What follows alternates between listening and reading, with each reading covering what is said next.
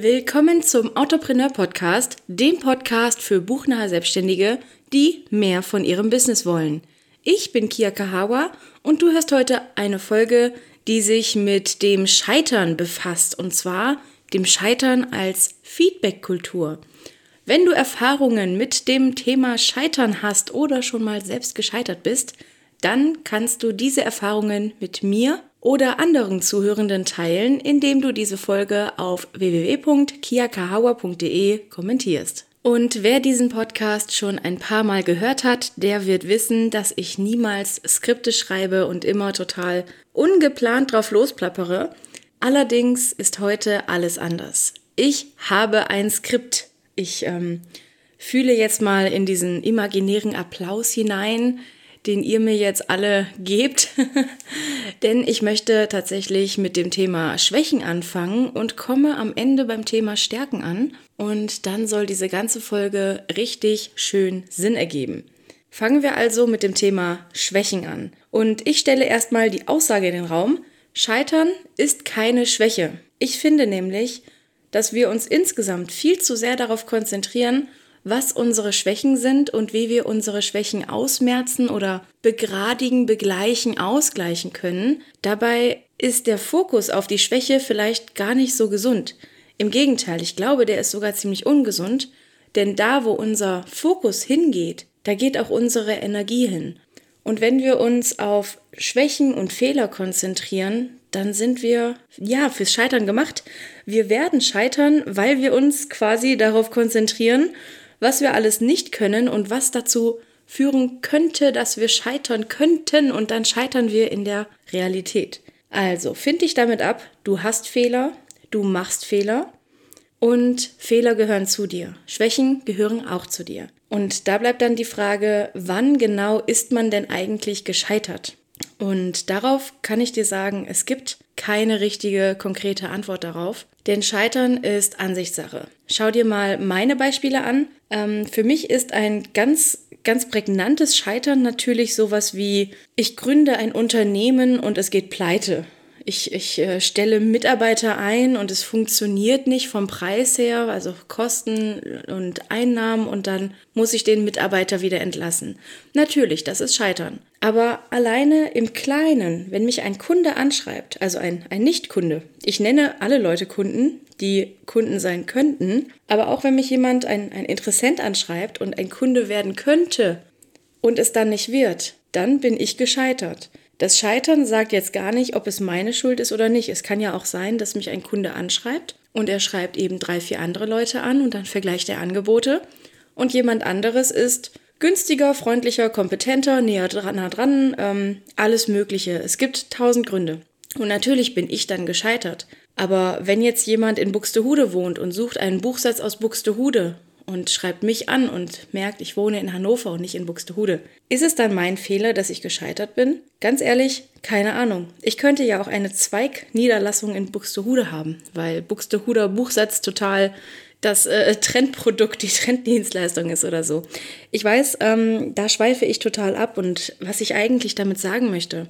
Es geht überhaupt nicht darum, ob du daran schuld bist, dass du gescheitert bist oder nicht. Es geht vor allem darum, wie es zum Scheitern gekommen ist und was du als Scheitern definierst. Denn ganz ehrlich, im Grunde ist jede Buchveröffentlichung ein einziges Scheitern. Wenn du sagst, ich möchte ein Buch veröffentlichen, das geht durch die Decke, das ist ein bahnbrechender Bestseller. Jeder kennt dieses Buch, jeder verschenkt dieses Buch und auf den Spiegel-Bestsellerlisten ist es auch in, im einstelligen Bereich, so Platz 1 bis Platz 9. Wenn du das nicht erreichst, dann bist du gescheitert. Wenn du allerdings deine Maßstäbe niedriger ansetzt und zum Beispiel bei einem einzelnen Schritt, zum Beispiel ich drucke ein Buch bei einer Druckerei, wenn du das als einzelnen Schritt siehst und den Maßstab ansetzt, der sagt, ich möchte ein funktionierendes, fertiges Buch haben, dann lässt du es drucken und es ist ein Fehldruck. Das ist ein Scheitern. Wenn das Buch dann aber erfolgreich gedruckt wurde und so aussieht, wie es sich gehört, wie es sein soll, dann ist es kein Scheitern. Aber du kannst ja immer noch scheitern, wenn du die Spiegel-Bestsellerlisten nicht erreichst. Oder wenn wir etwas kleiner denken, wenn du keinen Break-Even erreichst mit diesem einen Buch.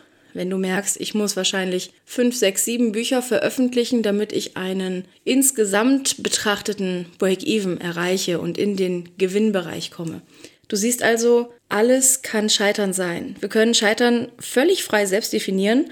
Und wenn ich so einen richtig, richtig schlechten Tag habe, dann scheitere ich auch gerne mal einmal pro Stunde.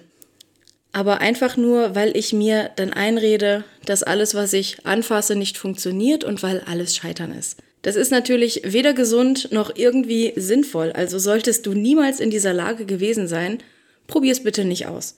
Auch wenn ich dir jetzt das Thema Scheitern schmackhaft machen möchte. Denn ich habe ja schon gesagt, Scheitern ist keine Schwäche. Scheitern ist das Resultat aus dem, was wir tun. Und das ist der Satz, als ich den in den Kopf bekommen habe, dann wusste ich ganz genau, ich werde eine ganze Podcast-Folge zu diesem Thema aufnehmen. Als ich The 12 Week Year gelesen habe, das ist ein Buch von Brian P. Moen und Michael Lennington, da habe ich diesen einen Satz, ich weiß gar nicht, ob der wörtlich drin steht, aber dieser eine Satz hat sich bei mir angebrannt. Ähm, der heißt, Really, failure is just a form of feedback. Und damit meinen sie, Scheitern ist Feedback. Und wenn man akzeptiert, dass jedes Scheitern ein Ergebnis der eigenen Taten ist, dann kann man herausfinden, welche Taten man ändern soll. Das hat in meinem Kopf so viel Klarheit verschafft, so viele Wolken und Nebel und Bretter weggemacht. Denn ich habe ja eben schon etwas zu der Schuldfrage ge gesagt.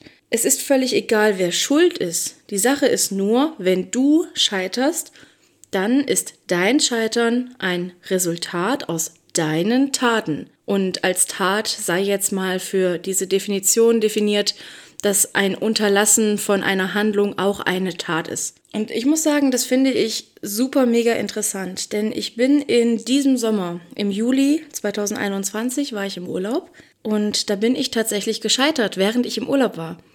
Direkt vor dem Urlaub habe ich einen Kundenauftrag reinbekommen und ich habe auch ein Angebot geschrieben. Das Angebot wurde angenommen und der Zeitplan stand und alle Mitarbeiter waren angewiesen. Alle wussten ganz genau, wann sie was wie zu tun hatten, damit alles bis Ende Juli so weit fertig ist, dass ich dann mit meiner Arbeit fortfahren kann und der Kunde alles zeitig und pünktlich bekommt. Und während ich dann weg war, hat der Kunde während meines Urlaubs, der vier Wochen geht, in Woche eins hat er geschrieben, dass er jetzt baldigst, also morgen übermorgen, so quasi um den Dreh, ein Videogespräch haben möchte. Und der Kunde wollte das gar nicht unbedingt mit mir haben. Es ginge auch mit der Assistenz. Und meine Assistenz, die die E-Mails gemacht hat, die war darauf überhaupt nicht vorbereitet. Ich war darauf auch nicht vorbereitet. Die hat mich natürlich dann um Hilfe gebeten, hat dem Kunden erstmal gesagt, dass das so jetzt gerade nicht geht. Kia ist im Urlaub und äh, irgendwie ist sie selbst jetzt nicht so ganz in dem Fall drin, dass sie da in einem Videogespräch Rede und Antwort stehen kann, was auch absolut richtig und ehrlich war. Und dann bin ich aus dem Urlaub raus und habe dem Kunden angeboten, ja, hier, sorry, bla bla. Und ähm, guck mal, ich, ich gehe am Montag, gehe ich an den Computer, da können wir reden. Da hat der Kunde dann aber schon Nein gesagt. Da hat er schon gesagt, nee, Leute, das gefällt uns nicht. Irgendwie, bla, tschüss. Und das ist eine Sache, da bin ich ganz klar gescheitert. So, welche Taten haben zu diesem Scheitern geführt? Einerseits ein Unterlassen. Ich habe es unterlassen oder versäumt, meiner Assistenz beizubringen oder sie darauf vorzubereiten, welche vielfältigen möglichen Anforderungen und Wünsche dieser Kunde über das, was wir vereinbart haben, hinaus haben könnte. Ich habe auch versäumt, sie irgendwie zu schulen, dass sie ein Videogespräch mit dem führen könnte. Ähm, wobei ich sagen muss, dass ich daran auch nicht gedacht habe. Also vielleicht gehe ich schon einen Schritt zurück und sage, dass ich daran überhaupt nicht gedacht habe. Vielleicht war das schon die Tat, die dazu geführt hat, dass ich gescheitert bin. Wenn ich jetzt auf einen falschen Dampfer kommen wollen würde, könnte ich sagen, dass ich im Urlaub war, war der Grund für mein Scheitern. Die Tat, dass ich im Urlaub war und jemand anderes meine E-Mails gemacht hat, das hat dazu geführt, dass ich scheitere. Was jetzt nicht bedeuten soll, dass ich die Verantwortung auf die Assistenz abwälze und sage, du bist schuld, dass ich gescheitert bin oder dass wir gescheitert sind. Nein, nein, es geht immer nur um mich. Wenn ich gescheitert bin, geht es darum, dass ich sie nicht vorbereitet habe, dass ich im Urlaub war, dass ich, ich, ich. Und wenn jetzt meine Assistenz für sich selber denkt, Ne, wenn sie jetzt selber für sich sagt, ich glaube, ich bin an dieser Stelle gescheitert, ich hätte diesen Auftrag nicht verlieren müssen, dann kann sie sich ja aus ihrer Perspektive fragen, welche ihrer Taten haben dazu geführt, dass sie gescheitert ist. Und vielleicht geht es dann darum, dass sie die E-Mail anders hätte formulieren sollen, dass sie erst mich hätte fragen müssen und dann dem Kunden schreiben müssen oder vielleicht hätte sie mich anrufen müssen und mich sofort aus dem Urlaub per Alarm mit, mit Privatnummer anrufen und so, ähm, so als Notfall aus dem Urlaub holen müssen. Es hätte alles Mögliche sein können. Und da ist eine ganz entscheidende Stelle, die uns beim Thema Scheitern als Feedbackkultur weiterbringt. Nämlich, welches Handeln kann ich denn überhaupt ändern? In dem Fall würde ich sagen, die Assistenz kann ihr Handeln in Zukunft nicht ändern, sodass das nicht wieder vorkommt. Denn ganz ehrlich, egal was sie getan hätte, es hätte denselben Ausweg nehmen können. Es ist jetzt nicht so, dass ich das analysieren kann und sagen kann, hättest du X gemacht, dann wäre das nicht passiert. Ehrlich gesagt glaube ich, dass der Kunde in der Zwischenzeit sowieso ein besseres Angebot bekommen hat und die Arbeit woanders machen lässt und irgendwie auch einfach nur aus dem Vertrag raus wollte oder ach, weiß ich nicht. Also, es ist alles total entspannt. Nur trotzdem möchte ich natürlich den Grund wissen.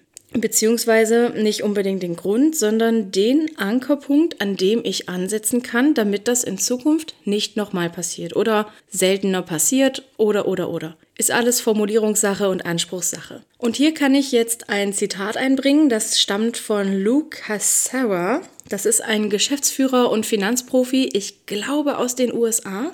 Und er sagt, wenn du etwas haben willst, was du momentan nicht hast, dann musst du etwas tun, was du gerade noch nicht tust. Und das ist der Punkt, an dem es bei mir tatsächlich Klick gemacht hat. Als ich verglichen habe oder als ich, als ich das zusammengeführt habe, dass die Taten, die ich tue, für mein Scheitern verantwortlich sind oder dass meine Taten dazu führen, denn das ist ja ein bewiesener Fakt. Du sitzt oder stehst oder läufst oder liegst gerade dort, wo du bist und hörst mir zu, weil alle Entscheidungen in deiner Vergangenheit dich zu genau diesem Moment geführt haben.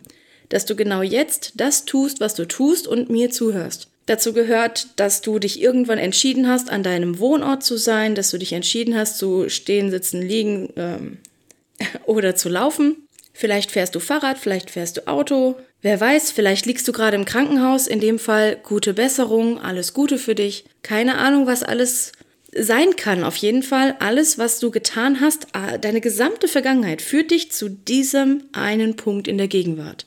Und genauso ist es so, dass alles, was ich getan habe, was vor dem Scheitern geschieht, zu diesem Scheitern geführt hat. Und wenn ich nicht scheitern möchte, also wenn ich etwas haben will, was ich momentan nicht habe, dann muss ich etwas tun, was ich noch nicht getan habe.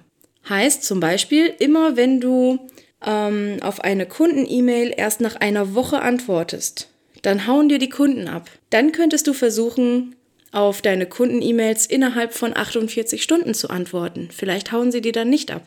Wenn deine Angebote immer viel zu niedrig sind, weil du dich selber, während du ein Angebot schreibst, so selber runterhandelst, oh, ich glaube, das kann der nicht zahlen, ich traue mich nicht und bla bla bla, vielleicht ist das auch der Grund, warum du dann zu wenig verdienst. Oder wenn deine Angebote deutlich zu hoch sind. Oder wenn deine E-Mails zu standardmäßig sind. Oder wenn du dir zu viel Mühe gibst und zu individuell zu viel Text schreibst, bevor überhaupt was zustande kommt. Alles das kann irgendwo zu irgendeinem Scheitern führen. Und ich würde sagen, soweit, so gut. Ich denke, das Thema ist soweit klar und ich glaube, du hast das verstanden. Und an der Stelle möchte ich jetzt auf die Stärken eingehen. Denn das Ziel ist gar nicht, überhaupt nicht mehr zu scheitern. Also irgendwas in dem Handeln umzukehren, um nie wieder zu scheitern. Denn durch Scheitern kriegst du wertvolles Feedback und man, man scheitert sich so von Erfolg zu Erfolg. Scheitern und Fehler sind die Essenz des Lernens.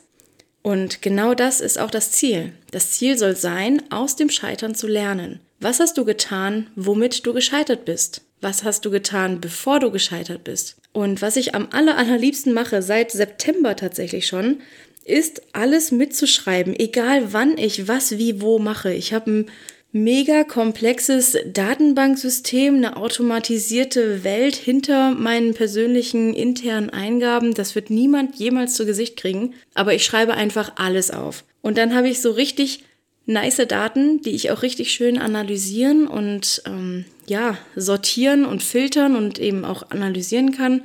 Und dann kann ich aus dem, was ich getan habe, Rückschlüsse ziehen. Sowas wie, wenn du Kunden erst nach sieben Tagen antwortest, sind sie weg. Wenn du nach 48 Stunden antwortest, sind sie mit höherer Wahrscheinlichkeit noch da.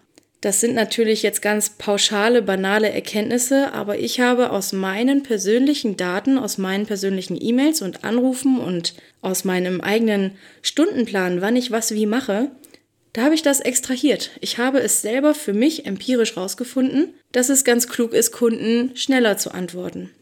Und natürlich musst du das nicht tun. Du musst jetzt nicht deine, deine, ähm, deine gesamte Lebenswelt umstellen und Daten sammeln und dich selber analysieren. Du kannst es natürlich auch ganz anders machen, einfach indem du ein bisschen reflektierst, indem du jede Woche einen Wochenrückblick machst, indem du dir einfach mal deine Erfolge und deine Misserfolge aufschreibst, sie gegenüberstellst und mal ein bisschen schaust, was könntest du anders machen. Und das, was du anders machen kannst, das kannst du mit deinen Stärken verbinden. Denn grundsätzlich solltest du Strategien anwenden, die auf deinen Stärken basieren. Diese Strategien helfen dir dann, dein Ziel zu erreichen und die machen dein Leben einfacher.